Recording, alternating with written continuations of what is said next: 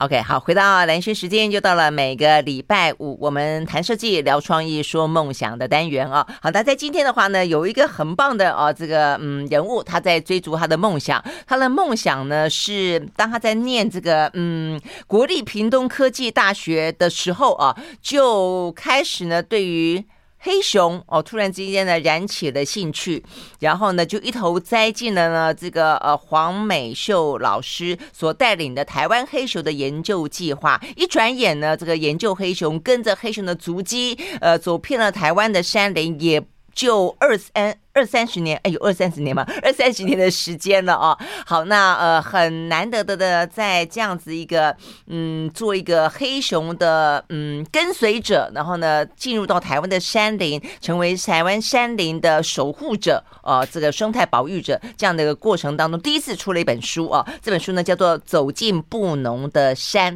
那么今天很开心的邀请到的就是这本书的作者啊，生态保育工作者郭燕仁郭雄到我们的呃这个视讯的现场哦，Hello，郭雄早安，Hello，大家早安，我是郭雄，嗯，OK，对呀、啊，很棒很棒，呃，因为这本书拿到了也一阵子了哦，但是呢，呃，就是慢慢翻慢慢翻，觉得真的是非常非常的有有趣啊，呃，对郭雄来说，你是第一次，呃，哎，你你研究黑熊到底多久了？我研究黑熊从二零零七年开始，二零零七年哦，那也还好嘛，二十年不到哎、欸，对，二十年不到，对，二十年啊，但是也十几年了，就是了，就对，默默的也超过十年了。然后一开始其实也是像志工了，因为要研究黑熊其实蛮困难的，没有那么有机会碰到这个物种。那也运气很好，是老师就是我的黄我的指导教授黄美秀老师，他其实也很、嗯、也很喜欢带着我们这些喜欢爬山的学生上山，所以就默默从零七年开始这样子一路到现在。OK，所以你是一开始因为喜欢山，然后呢才开始想想说，哎，有那么个机会去靠近山林，然后就顺便去做这个黑熊的研究计划就是了。没错，其实我一开始是一个只想要爬山的学的。不念书的一个学生啊，对，然后，然后就因为这个机缘，让我有机会进到山里面去之后，嗯、其实因为黑熊的关系，其实打开了我对台湾山林的世界，然后包含认识这本书的一个很重要的主角，就是布农族的生活的传统领域的地方的一些故事。嗯嗯嗯，哎、可是你一开始只是喜欢山，那后来发现去做这个黑熊的研究，我发现你在做黑熊的研究，一开始你说是像志工一样嘛，其实蛮辛苦的哎。那你不会觉得说啊，算了，那我就去爬我的山就好了，干嘛还要去蹲在那里，然后呢去数说啊，这个黑熊喜欢吃什么？喜欢吃青刚櫟，所以我要去数数看呵 呵这一棵 这一棵树，呃，一年产多少青刚櫟？我看你这个书里面讲的非常好笑的，就布农族的大哥还会说。你不是做动物研究的吗？你干嘛做森林研究？天天在数果子。对啊，这个过程，啊、嗯。其实，其实您您提到的这句话，其实我我们的就是美秀老师，其实以前也常常会这样对着我们讲。他就说，如果你喜欢爬山，你就不要念书，你就去爬山就好了，干嘛留在这里？嗯、那他其实是是要我们去思考到，或者是提醒我们，就是说，其实做研究这件事情，自然有它的牺牲奉献的地方。那当然也有他辛苦的一面，可是这就会有他愉悦丰收的那另外一面。所以我觉得做研究的过程其实就是这个样子。那早期在做工作真的蛮辛苦的，现在回头想一想，因为我们所有的研究的样区其实是在深山里面。嗯，我在台湾可能很难有人。山的哪里？哪里的山？我们我们要在玉山国家公园里面一个叫大分的地方，这个地方走路要三天呢、欸。我常常跟很多朋友在讲说，你可以想象哦，走路要三天才可以到达你的研究样区，坐坐飞机三天都可以环游世界，可能两三圈了。可是我们要走、嗯、走路要三天之后，你才可以开始第一天的工作。所以我们等于要进到山里面工作，第四天才是我们开始工作的那那一个时刻。哦、那那所有的东西都三天，是不是有点像是一个从文明走进自然蛮荒的转换期？有没有这种感觉？我觉得入山仪式。是有的，一开始我没有这样的感觉，哦、但是因为每随着时间这样不断的累积，我发现它其实这前面这三天是最珍贵的，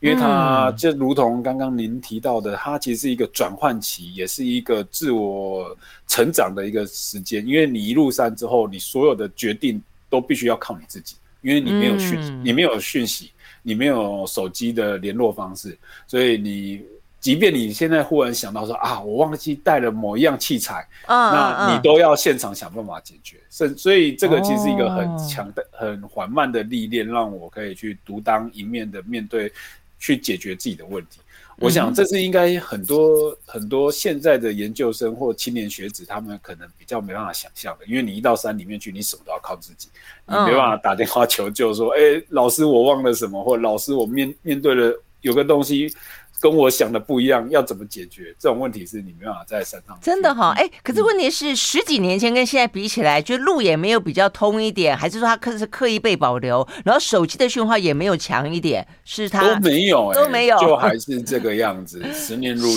是哈，对，大概就是登山口一进去就没有讯号了。哦，坦白讲，我觉得这也很好。我觉得要保留一点点，就是不被文明入侵的地方。但是，哎，那你有没有人是这个样？就是说，你说，呃，三天过后才会到达你真正工作的开始嘛？哦，有没有人一开始就迷路的，嗯、就到就到 到不了？其实会有，会有。我们蛮多学弟妹或我的同学，他们其实发现前面这三天竟然是如此的辛苦。其实一下山就发现人生好像可以去寻找另外一个 更更值得投资或更值得前往的方向。真的哈、哦，对，那但是我不会觉得这三天是一个辛苦，反而觉得它是一个享受，因为它让我到了一个就是没有人的地方啊，这个没有人的地方是充满着野生动物，所以进到里面去就好像解解解放了，然后可以可以每天有机会去。目睹到野生动物啊，然后看到动物是一件很快乐的事情。真的哈、哦，好，那你你后就是你去那边，经过三天走到那边去呢，原来你才知道说，哦，这是你们要做黑熊研究的地方。然后呢，然后你你你为什么你什么时候看到黑熊的？为什么你要花那么多的时间去数那个青冈櫟？那个櫟是一个木字旁一个快乐的乐嘛？啊，这个櫟树青冈櫟的果子，是因为黑熊吃它吗？是的，其实很多动物都很喜欢吃栗子，然后这个栗子其实就像我们在夜市买的糖炒栗子是同一个家族。我们人类吃的那个糖炒栗子，然后到了森林里面有别种栗子是黑熊喜欢吃。我看照片，我觉得很像《冰原历险记》里面的那一颗，是不是同一种啊？其实是同一同一个家族，哦，同一个家族，对，就橡实就是了，有点像，嗯，对，oak 我们讲的，嗯，oak 对。OK，好，那为什么你要去数数那个？是因为要这样子去统计或者是去估算黑熊什么时候会来吗？是这个意思吗？当然，当然，因为其实我们、哦、我们其实要 要跟大家讲的是，我们其实，在那个地方，即便那个地方黑熊很多，但是事实上我们都看不到黑熊。对，真的吗？都看不到黑熊。对，嗯、你只能知道有熊在此森林，但是嗯。看不到就是看不到，因为熊真的很敏感，它也许听到人的声音，它就跑掉了。嗯，所以为了为了要了解，但是为了为了要了解黑熊的一些行为，所以我们变成不得不就是转转向去研究它吃什么。因为 是因为看不到，对，所以所以能够了解他吃什么，自然而然我们就可以去掌握到他的一些不管行踪啊、秘密啊，或族群啊，或活动的时间，这些资讯就会很重要你这样讲，我们以前 TVBS 有一个那个呃生态摄影师，呃，后来是一个大大大，我们都叫他大导哦，就他叫张真朴，他拍了台湾的黑熊纪录片，嗯、所以我那时候就听他讲过。我刚刚就是二十几年进 TVBS。就听他在讲那个故事，他等好久好久，也是一样。我我听他在讲，我有点忘记，但是就是说，它是一个漫长的等待跟非常非常非常辛苦的过程，就是不是你去就有，对，对不对？对，我觉得这个是另外一个弥足珍贵的事情，就是它很花时间，甚至你会徒劳无功。嗯，然后，嗯、但是它也让我们重新的反思一件事情，就是大自然并不是按照人类的节奏在走。嗯，没办法说，就像好像现在很，就是现在的都市社会，你你可以强求效率、快速，或者，但是在到大自然里面去，你就是必须配合它的季节时间的脉动去走。嗯嗯嗯，但是你终究还是看到了黑熊，对不对？对，在多久之后？在多久之后？大概有七八年之后，我才有机会目睹我人生第一次遇到台湾黑熊。哇，那真的是心情非常的激动，真的非常激动。你是做黑熊研究七八年后才真的看到黑熊？对对，对，那个 真的是看到的那一瞬间。如释重负，我可以坚持下去很不简单，所以他是一个、啊、呃老天爷犒赏你。但是那个黑熊知道你等他等很久了，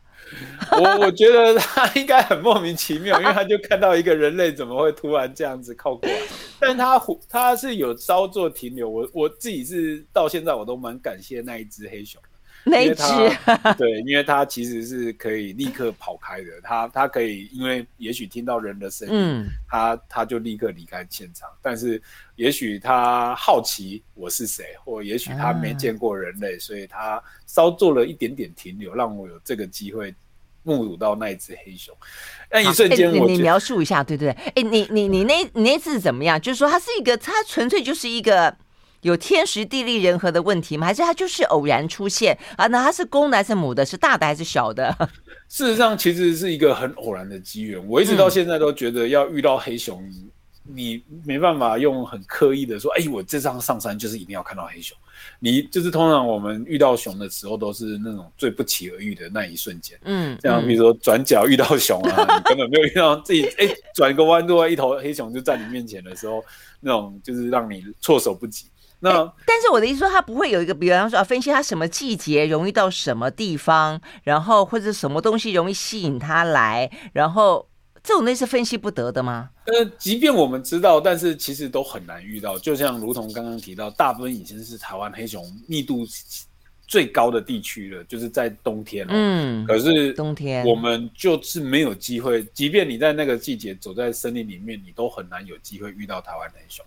对，甚至我们会遇到多，就是我们觉得很夸张的事情，就是一个晚上，就是我因为我们每天在那边行走，对，所以我可能今天早上走出去，然后再傍晚回来就发现新的黑熊的便便，就是我们讲的排遗。啊、对，所以你会知道，哎，在在你离开这段时间，有一只熊路过了这里，可是就都已经到这样的境界了，可是你都没有机会亲眼目睹到排遗。哎，会不会是他也反过来，他也在观察人，所以他知道你在这里，所以他就不来啦？也是有可能啊，而且其实黑熊不要看它这么大只哦，它其实我觉得它的行动很敏捷，而且它其实很安静的。对，我有一对我有一次遇到一只台湾黑熊，那只那次的经验让我非常的意外，是因为我我其实在一个制高点，所以一只熊从底下爬上来，哇，那一瞬间它走路在一个崩塌的地形，那个其实人类都很难寸步难行，它竟然可以就是如履平地，然后。就是非常的轻巧，发出一点声音，然后这样慢慢的上来。是哦，对，那个那个当下，我就觉得说，如果除非今天这只熊要让我发现它，不然的话，我可能走过去，我都不知道有一只熊在我的旁边。哦，真的，它这么的轻巧啊？对啊，我曾经被一只黑熊吓到，欸，哎，那只黑熊在树上，嗯，我在树下等我朋友，嗯，然后我竟然不知道有一只熊在树上。对，然后，然后我就在那边等等等了我朋友，大概等了一分钟哦，然后他慢慢出现，然后那只熊可能一直在树上思考，说要不要赶快赶快跑 开，就下来。一开始对，一开始只有我一个人，他可能还想说按兵不动，但他发现又一个人出现的时候，他立刻就从树上用滑奔，就是滑跳，他就是这样哎呀，很快，非常快，然后就逃走。对，然后他就下来到我的面前，然后因为那就在就在我旁边啊，然后我就那我就完全还没有反应过来，那只熊就立刻跑走，然后我就说：天哪，我刚才竟然在一一棵树下，然后这只这棵树有熊，我竟然都没注意到，我内心 真的是充满的，就完全不会害怕，但是内心就觉得怎么会是这样？太神奇了。如果 当下我抬个头，我应该就可以哇，又看到一只黑熊的那种心情。真的，他万一没有抓好掉下来，就刚好砸在你头上。对，我觉得那当下都没有在担心自己的生命危险，都是在都是在懊悔说，为什么我没有多花一点注意力在真的这个树上。OK，好，所以呢，这个郭雄呢遇见熊的啊这个过程，第一个他经过了非常漫长的等待，七八年后才第一次看到熊。之后的话呢，每次看到熊听起来都很。都很神奇，好，那应该要害怕吗？呃，碰到熊是一个什么样的感觉啊？那熊又有什么样子的一个特殊的啊？这个习性在山林里面，我们休息了再回来。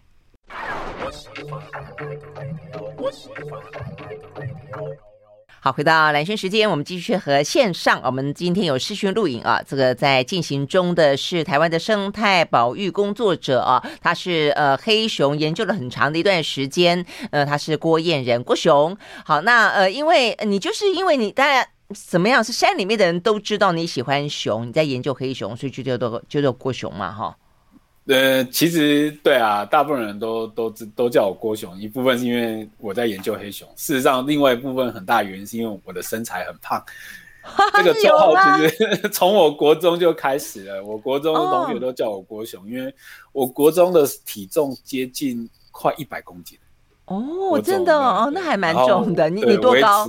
我大概一百八十公分。哦，对，就胖胖那你真的有点像一只熊哎、欸。对啊，所以就被同学叫熊，然后没想到叫着叫着，竟然真的跑去研究了台湾。真的，那你真的跟熊很有缘分。好，OK，好，所以呢，从你七八年研究熊之后，才看到第一只熊，到刚刚我们在广告的时候，我刚刚问郭熊，他已经看过了一二十只熊了，对不对？应该有这么多了，对。哦，OK，好，都是不期而遇嘛，哈。几乎都是不期而遇。我我目前还没有机会可以，就是就是说，哎，我这趟上山要看熊，所以就让我看到这样。真的，真的是，它也不是那么容易被你看到的，就是了。OK，好，哎，那你看过那么多只，你嗯，有没有哪一只熊让你印象特别深？而且，哎，我先问，台湾的黑熊到底还有多少？目前？台湾的黑熊真的数量没有到很多，对，我知道，大概我们的老师估算大概就是两百到八百只。哇，你会听到这个数字非常的落差很大，怎么会最少两百只？乐观一点到八百只，是一千。那其实就代表这样的族群的估算是很粗糙的，因为没有人没有很细致的研究去了解我们台湾到底有多少熊。哦，那但是我可以跟您分享，就是台湾我们认为至少要两千只台湾黑熊才够。就像考试要及格的六十分，这、嗯、是保育生物学有一个很专有的名词，叫做最小可存续族群。哦，这个这个物种如果要可以安全的活着的话，嗯、至少要我们认为要两千次。所以这个数量就还是很脆弱，就是了，一不小心就会灭种。是这个意思，嗯，有这个可能，对，哦、所以无论是开发啊，嗯、或者是各种负面的因素，都有可能让这个物种消失掉。嗯嗯嗯嗯嗯，所以我们要认识黑熊是很重要的事情啦。OK，好，所以呢，呃，先了解这个状况，那我们就知道说，所以你你碰到一二十只黑熊，已经算很难能可贵了，看到了接近是二三十分之一了。而且重点是，对，也有可能是同一只啊。对，我最想问你，会不会都见到同一只？如果这样的话，你跟他很。很有缘分哦，应该不至于啦，因为我有 碰到大只的、小只的，狗他长大啦，baby baby size 的，对，都有可能啊，真的。那哪一只让你，或者哪几只让你印象特别深吗？哎，你认得他们吗？其实我我可以有，我曾经做在做研究的过程之中，有认识一两只台湾黑熊，就是它脸上有一个很大的伤疤，也许它应该是一只大公熊，因为公熊可能为了。为了就是为了抢地盘啊，嗯、或或跟遇到其他公熊会打架，那它就有一个很漂亮的伤，就是一个很帅气的伤疤。嗯，嗯哦，那那一只熊印象深刻的原因是因为它可能很年轻，所以它身强体壮，它的肌肉非常的发达，嗯、你宛如就像是一个动作片明星的那种那种姿态，然后脸上有一个很大的伤疤，我就觉得它很帅。嗯、所以那时候我们就会透过自动相机去。拍如果有拍到他的影片，就会想说，哎、欸，他最近在哪里？这样的心情去看待他。嗯嗯。事实上，每一次遇到熊都很兴奋啊。我觉得没有每一只熊到现在回想起来，每一次的经验都很都让我非常的，就是也都可以聊出一一大串很长的故事。譬如说，我最近一次遇到熊是转角遇到熊。真的是转角遇到熊，然后那一次的心情就也没有认为自己会遇到一只台湾黑熊，嗯、所以我我听到前方有动物在跑的声音的时候，其实我一开始以为是一只水鹿，因为那个声音听起来很大声，但是因为你根本就不会觉得是熊，然后水鹿也很大只，所以我想说，哇，心情就是即将要面对一只大水鹿的那种。嗯。心情，结果没想到一转过来，就是大概当我前一秒在想说遇到水鹿的，下一秒就露出头了，竟然是一只一个乌黑的大头，我就我就我就当场尖叫，我就我就因为我真的没有想到自己会遇到黑熊。哎、欸，多大？它多大？哦，那只熊跟我差不多高，甚至比我还高，因为它，站起来吗？他有站起来，因为他就是他可能刚好转角转弯要过来，我转角遇见郭熊，他也吓一跳，他他，他也吓一跳，所以他因为他吓一跳的瞬间，他就是站起来，他并不是要吓我，他其实想要赶快跑，嗯、所以他就是，但他太大只了，所以他他有做了一个就是站起来回头的动作，哦、就是他站起来，然后后脚，然后就是。转过去，啊、真的、啊，他好像人哦。对，那一瞬间就在我面前展示了他的巨大的身材的时候，我 我，我当场就尖叫出来，我就哇有熊啊！然后我后面的朋友就吓了一跳，因为他们离我有一点距离，他们不知道我到底遇到什么东西。啊，叫完的那一瞬间，我自己就羞愧了起来。我说：“哎、我明明是研究台湾黑熊的人，我竟然会。”对到，面到面对熊会叫叫叫尖叫成这样，是真的有点好笑。对我下一对那个情绪很复杂，因为你当下是很兴奋的，哇，看到黑熊了，然后但是又掺杂的恐恐惧，因为真的距离很近，然后因为这个恐惧，所以身体就是不自主的发出了 尖叫声，就是，所以我就然后又又觉得自己怎么可以这么的不专业，遇到熊可以这样。遇到熊明明就不应该是用尖叫的方式处理，可是你觉得就是这种很多情绪掺在一起，这很像偶像粉丝看到他心目中的那个，对不对啊？都有对啊，就是觉得啊，就是又有一种心心情，就不要不要跑，不要跑那么快，签名签名签名，对。然后他就熊就就这样离开了。那那那个瞬间真的是到现在脑袋都可以有那个很强烈的画面，然后甚至刚刚提到那只在树上。就是被我守住的黑熊，啊、然后我竟然没有注意到它，我内心也蛮蛮多这样子的。呃，哎，好，那你刚刚讲说，呃，这个专业的人士看到黑熊，请问应该有什么反应？对，其实扮演应该有什么反应？其实我们都会鼓励，哎，就是宣导了，遇到黑熊就是安静的慢慢往后退，嗯、对，因为毕竟它还是一个大型的。食肉目动物就是还是有一些危险性，虽然它很可爱，嗯、黑熊真的很可爱，我一定要强调很多次、嗯。真的哈、哦，对，但是这么可爱的动物其实都有可能会，还是会有可能会伤害人嘛，因为它如果把你当成威胁的话，所以我们自己也很小心。即便我们知道我们研究的动物是很稀有的，不容易遇到的，甚至模样真的很可爱，但是我们也也不会因为这样去忽略到它其实是自然的猛兽。嗯嗯，所以你说只要安静的、慢慢的往后退，基本上来说，它不会去伤害人。是的，台湾的黑熊，我们目前的资料，它就是吃果子，它是它是素食的吗？它其实是杂食的，它但是它有八成的食物来源都吃植物的果实，嗯，或者是植物的叶子，甚至根茎，但是它还是会有办法去狩猎哦。我们曾经有朋友目击到一只台湾黑熊去追逐水鹿。一只成年的水鹿很大哎，一百二十公斤哦，其实甚至占跟人类一样高的那种身，就是很大的鹿。嗯，然后他说他就是亲眼目睹到一只黑熊在追一只公水鹿，然后那个水鹿就只有逃跑的份。那那个那个那个瞬间非常的震撼我。所以就显然这个物种虽然它它很可爱，又吃很多我们讲的吃素，但是它还是有能力去追逐哦动物。而且感觉鹿跑得很快耶，熊会跑得比鹿还快吗？对啊，所以我们就觉得更讶异啊，它竟然有办法去追逐到一只体型跟它差不多大的动物，而且这只动物也跑很快。真的哈、哦，哎，你刚刚讲说这个小黑熊真的很可爱，你有不这样讲好像也不太好，你有摸过尝试要去摸它吗？有啊有啊，我们因为我我其实后来跟着美秀老师有在从事弹黑熊的捕捉细放的工作，哦、就是我们会去把它上颈圈。嗯，对对，做研究之用。对，嗯、因为做研究的关系，所以让我又有跟一般人更不一样的体验，嗯、就是去触摸到这个这个物种。啊，摸起来什么感觉？真的是毛茸茸，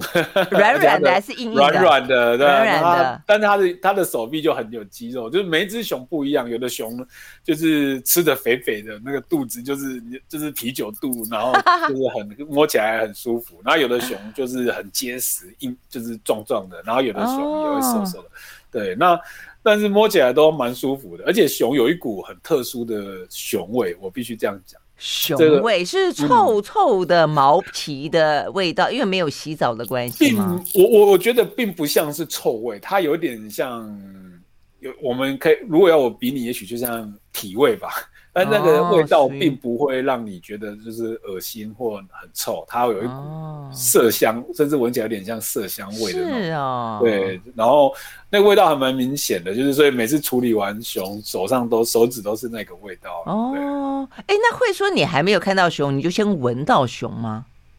呃，我我其实有想过用这种方式去追逐黑熊，对啊，不过目前都还没有这个机会，因为其实熊的味道虽然很明明靠近闻会闻得到，可是毕竟我们人类的鼻子不像熊的鼻子这么的好，没没那么好，对啊，对啊，嗯、所以除非它真的就在我附近很靠近了，不然我才真的很难的。哦，哎，那熊都是单只出没，它不会有一家人，有没有？嗯，大部分会一家人，就是妈妈带小孩。所以，如果你看到母熊旁边有一只，也许体型略小的熊，那通常都是妈妈带小孩。公熊就是独行侠，对，公的黑熊基本上它不会去，除了繁殖季节可能会因为交配的关系去去去跟母熊有一些接触，但是其实一过繁殖季，其实熊就是独行在森林里面，就再见了。它也不会说是什么狩猎采集去带回去给孩子吃，给老婆吃也不会。他不会，就是妈妈是哦 小熊的唯一的依靠，怎么有一夜情的感觉哈？呃，有一点这样的味道。对，OK，所以这也是了解黑熊习性一个蛮有趣的啦啊。嗯，OK，我们休息再回到现场。那事实上，当这个郭熊进入到呢呃我们的中央山脉到大分去的时候，感受到的虽然一开始是为了呢追逐黑熊，应该讲一开始是为了爬山，后来呢燃起了对黑熊的兴趣，但是他慢慢慢慢的认识了。更多包括呢山里面的人，比方说布农族，比方说山里面其他的一些呢植物动物，在他这本书里面呢看起来都非常非常的精彩。我们休息，马上回来。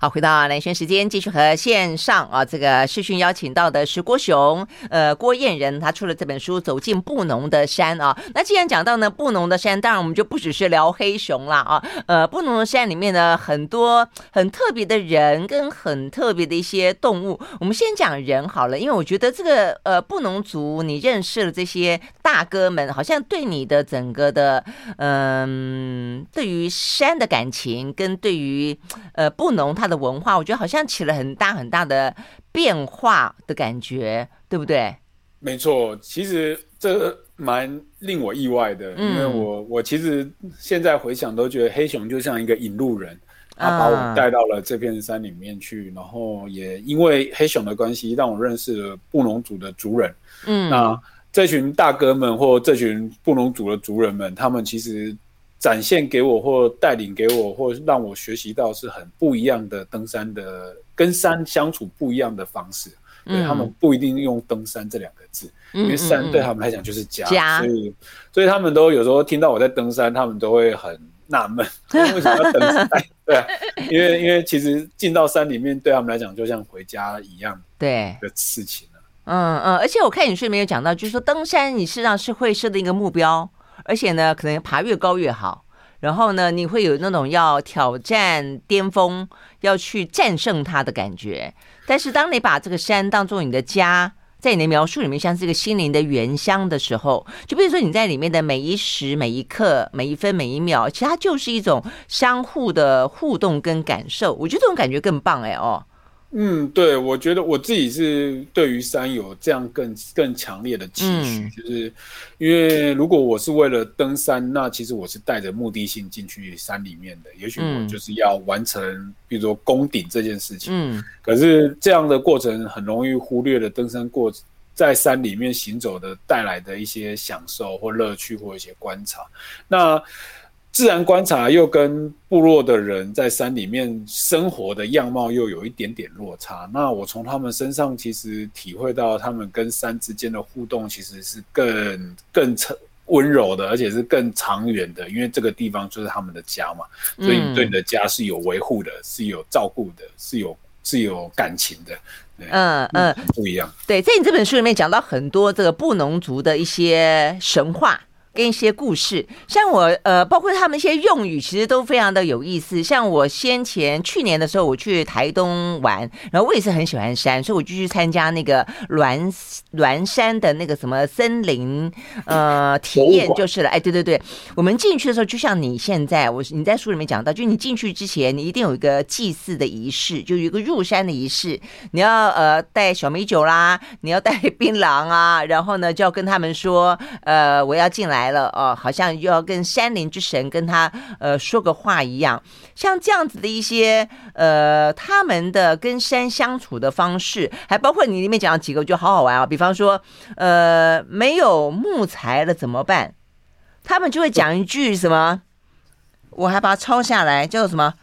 啊？海海诺海诺南没没木头了，海诺南 海诺南是赤杨 杨树的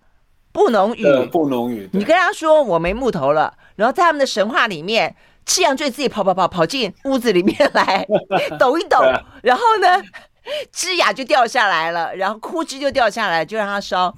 我觉得好好玩哦，啊、他们的故事怎么那么有趣啊？嗯，听到他们的故事，其实就是他们从他们的生活之中跟故事，就是可以感受到这个民族是跟山有很强的互动。对，对啊，因为他们赤杨这个树其实就是一个很适合拿来生火用的的树种，所以就因为这样，我我当然因为我自己必须很。很如实的讲，我毕竟是学科学出身的人，所以有时候我在解读这些很浪漫的故事的时候，就会很很理工脑的方式去去扑灭它的一些浪浪漫性。但是，我就会去理解说，哦，这其实人早期就是森林跟森林的互动啊。但是，我觉得这其实也是他们看待自然的方式是跟我们不太一样的，因为他们会会想要用很。情感情式的方式去形容山这样的一个环境，嗯、那入山仪式其实也恰恰好是这样子，就是他们把自己放到这个山里面去的时候，不只是跟山沟通，也跟自己沟通，就是告诉自己说：“哎、嗯欸，我要入山喽！”那就是我我可以摒除一些我现在的苦恼或烦恼。嗯，我觉得这是入山仪式很重要的一件事情，就是它放松了我的节奏。因为尤其是现在的都市生活，我也常常很快速的转移。譬如说我前前一天在在办公室里面赶着报告，过着很很都市人那种很朝九晚五的生活。可是下一下一天，我可能已经到了台湾的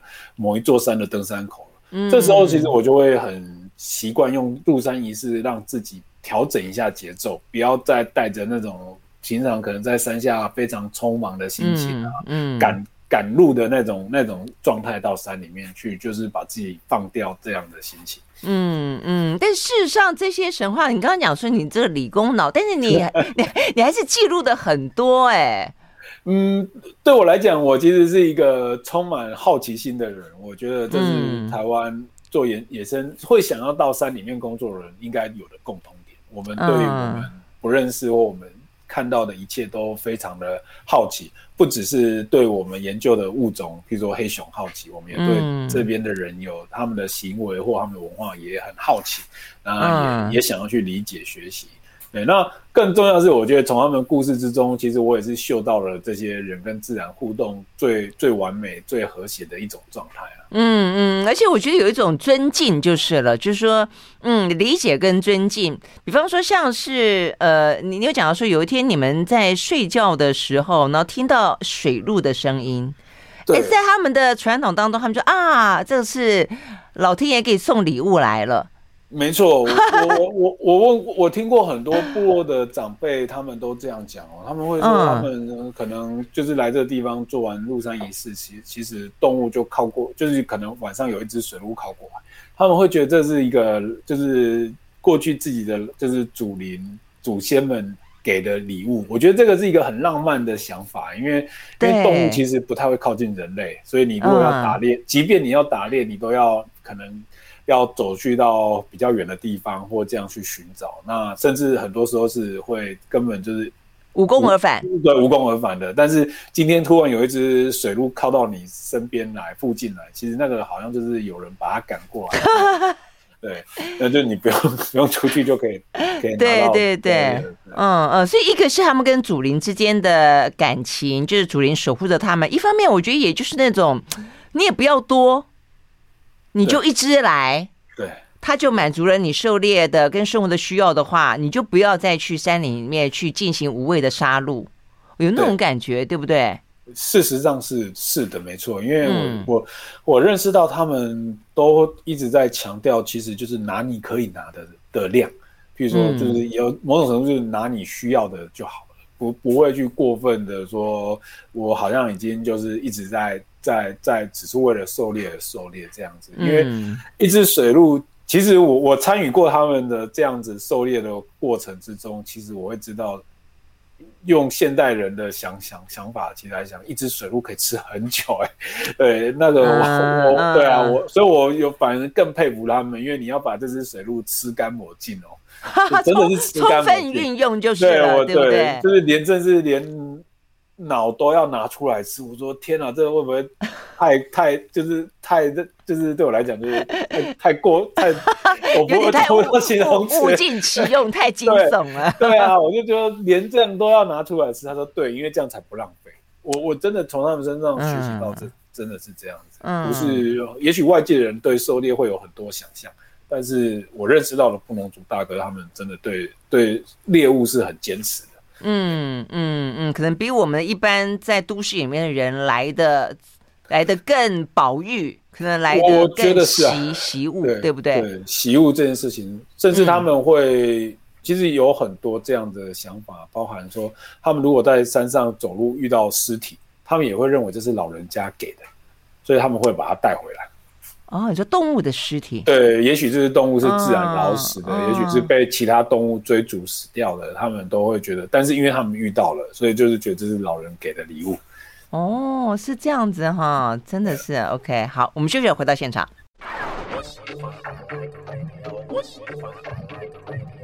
好，回到蓝轩时间，继续和呃线上视讯邀请到的呢是郭雄哦，他是台湾的生态保育工作者哦，来聊天，聊的是这一本呢《走进布农的山》。那在这本书里面，我觉得就是一个不管是对台湾黑熊的认识，然后对台湾山林之美哦，因为我也很喜欢台湾的山，从大学开始，因为啊带队啊登山的关系。但总而言之，我觉得那种感情，包括布农的文化哦，你里面有讲到说，呃，布农族的话语里面跟山林之间之间的亲近是超。超乎想象的哦，像有一个地方你讲到说八通关古道，他们的话里面的意思怎么讲哦？布农语，哎，结果呢翻译成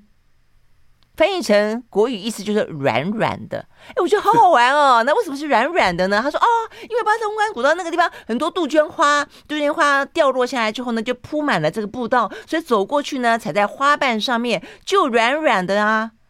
哎，我觉得好，